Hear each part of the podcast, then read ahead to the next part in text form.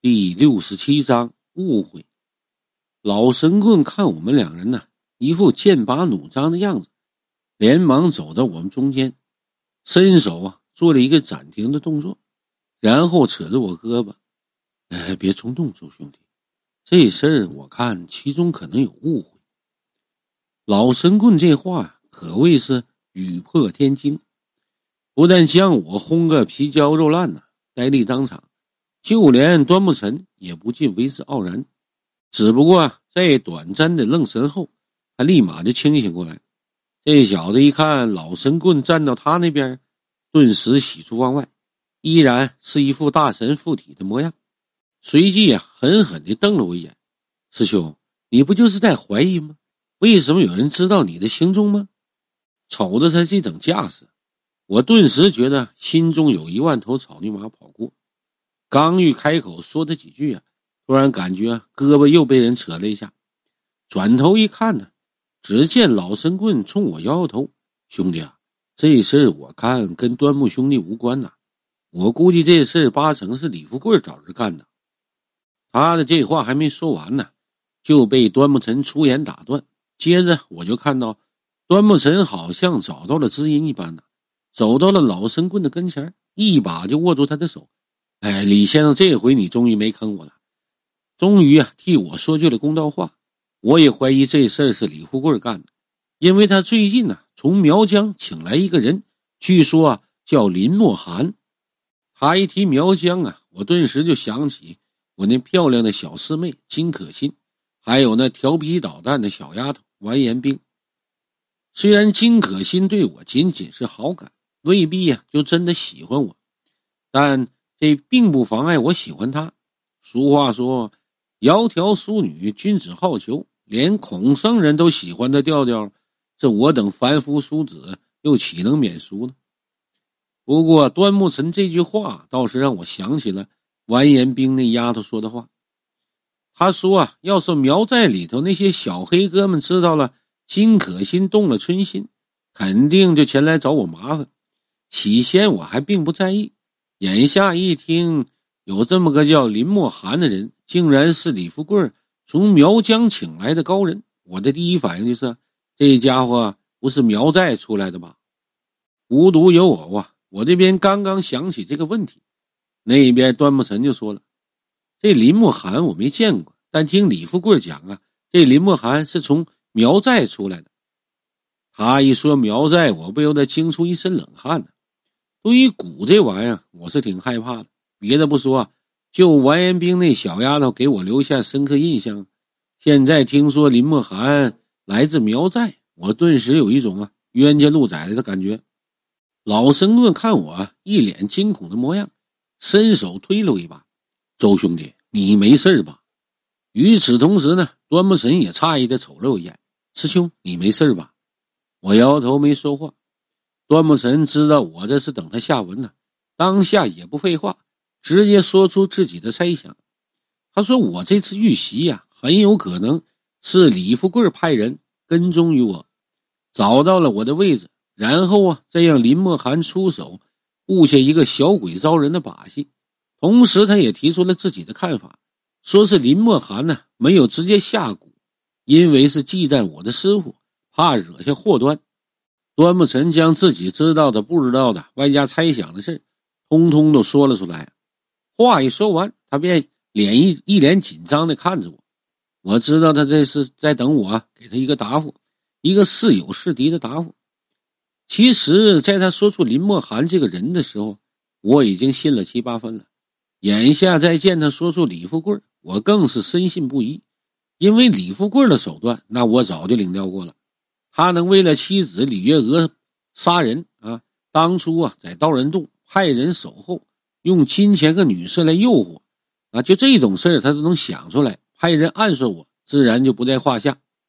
更何况啊，还有至关重要的一点，那就是李富贵提前退场了。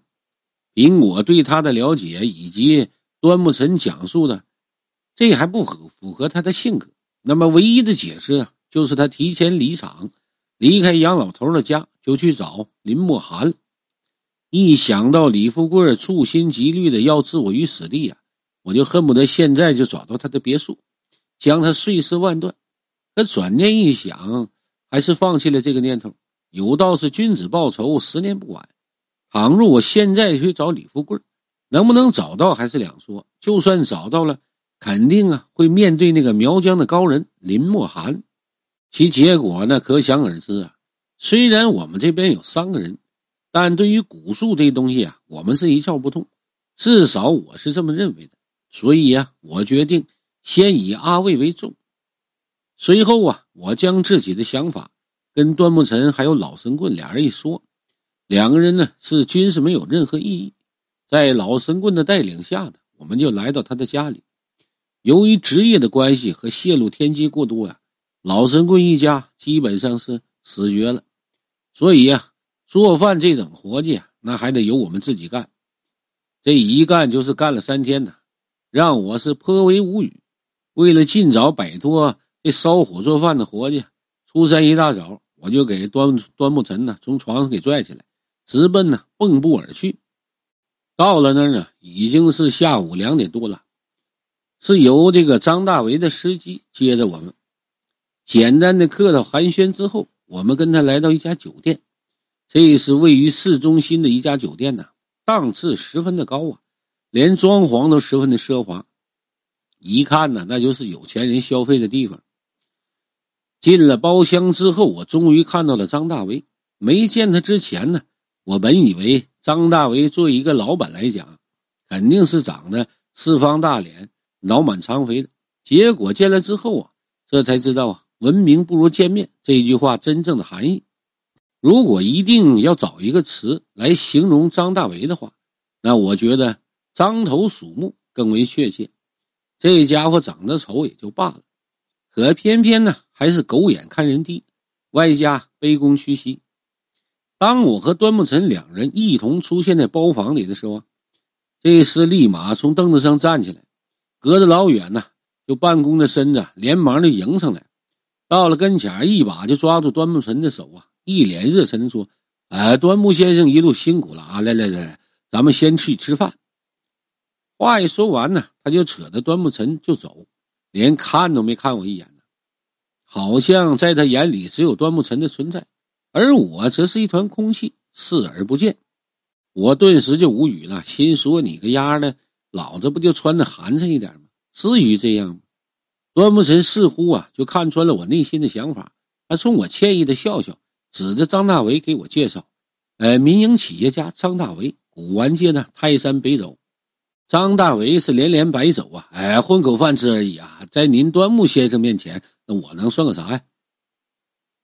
面对张大为的恭维啊，端木尘不置可否的摇头，指着我对他介绍：“呃，我师兄这是。”我本以为张大伟肯定会握着我的手啊，客套一番，结果呢，他只是淡淡的看了我一眼，点点头说：“呃，坐。”话一说完呢，连忙拉开椅子，脸上啊堆满了献媚的笑容，冲端木晨呢做出一个邀请的姿势，一脸羡慕的说：“哎，端木先生，请。”对待不同的人用不同的态度，这是典型的商人手段，外加狗眼看人低。这要是放在以前，那我二话不说啊，直接拂袖而去。可这会儿功夫啊，我却不能走。且不说我走了会让端木尘觉得十分的难堪，就冲着阿卫，我也不会离开。不过呀，我也懒得跟他计较。我来此的目的，是阿卫。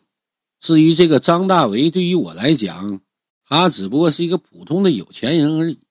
是否有钱，态度如何，那我并不在意。端木尘见张大为对我态度很是一般，甚至啊可以说有些冷淡，脸色突然一变，转头瞪了他一眼，小声的提醒了一句：“张老板，这位便是我师兄周斌。”张大为微微一愣啊，随即就念叨两句我的名字，而后脸色突然巨变，失声叫道：“啊！”他就是你在电话里说的那位师兄，端木尘点点头啊，尚未说话，随即就看到张大为是伸手推开椅子，猛地跑到我的面前，一把抓住我的右手，语无伦次的说：“呀，哎，太好了，太好了，钟师傅啊，总算把你给等到了。”说着，他连忙拉开椅子，冲着我做出一个邀请的姿势：“周先生，请上座。”坐，请上座。呵呵，张大为的这个举动令我不禁想起啊，苏轼的一个故事。想当初，苏轼啊来到山腰处的一个道观里，道士见他穿的非常的简朴，冷冷的应酬说，对小童吩咐道：“茶。”苏轼落座喝茶，他随便呢就和道士谈了几句。道士见来人是出语不凡。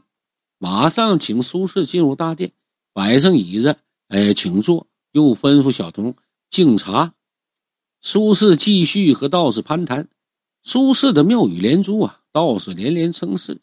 道士不禁就问起苏轼的名讳。苏轼自谦道：“小官乃杭州突判苏子瞻。”道士连忙起身呐，请苏轼进入静雅间，恭恭敬敬地说：“哎，请上座。”又随身呢背负道童敬香茶。苏轼见道士十分的势利啊，坐了一会儿就告辞了。道士见挽留不住苏轼，就请苏轼啊给题字留念。苏轼写了一副对联啊，上联是坐，请上座；下联是敬敬茶，敬香茶。我这个人虽然没有苏轼的这等身份地位，外加才华。但我同样讨厌这种势利小人呢。面对热情的有些过分的张大为，我顿时有些反感，随手拉开旁边的椅子，呵呵上座就免了。我一个无名小子，无论是年龄和资历，那都不敢当啊。上座呀，在中国的礼仪中，那是领导长辈啊他们坐的地儿。我这一句话说出来呀，张大为顿时是尴尬无比，同时也知道了。先前以貌取人做的不对，随着我的这句话呀，现场就一下变得尴尬无比。就在这个当口，包包间的门啊，咯吱一声轻响，接着一个极为耳熟的声音传了过来：“真是天涯无处不相逢啊！没想到在这里竟然能够遇到周先生，真是幸会幸会呀！”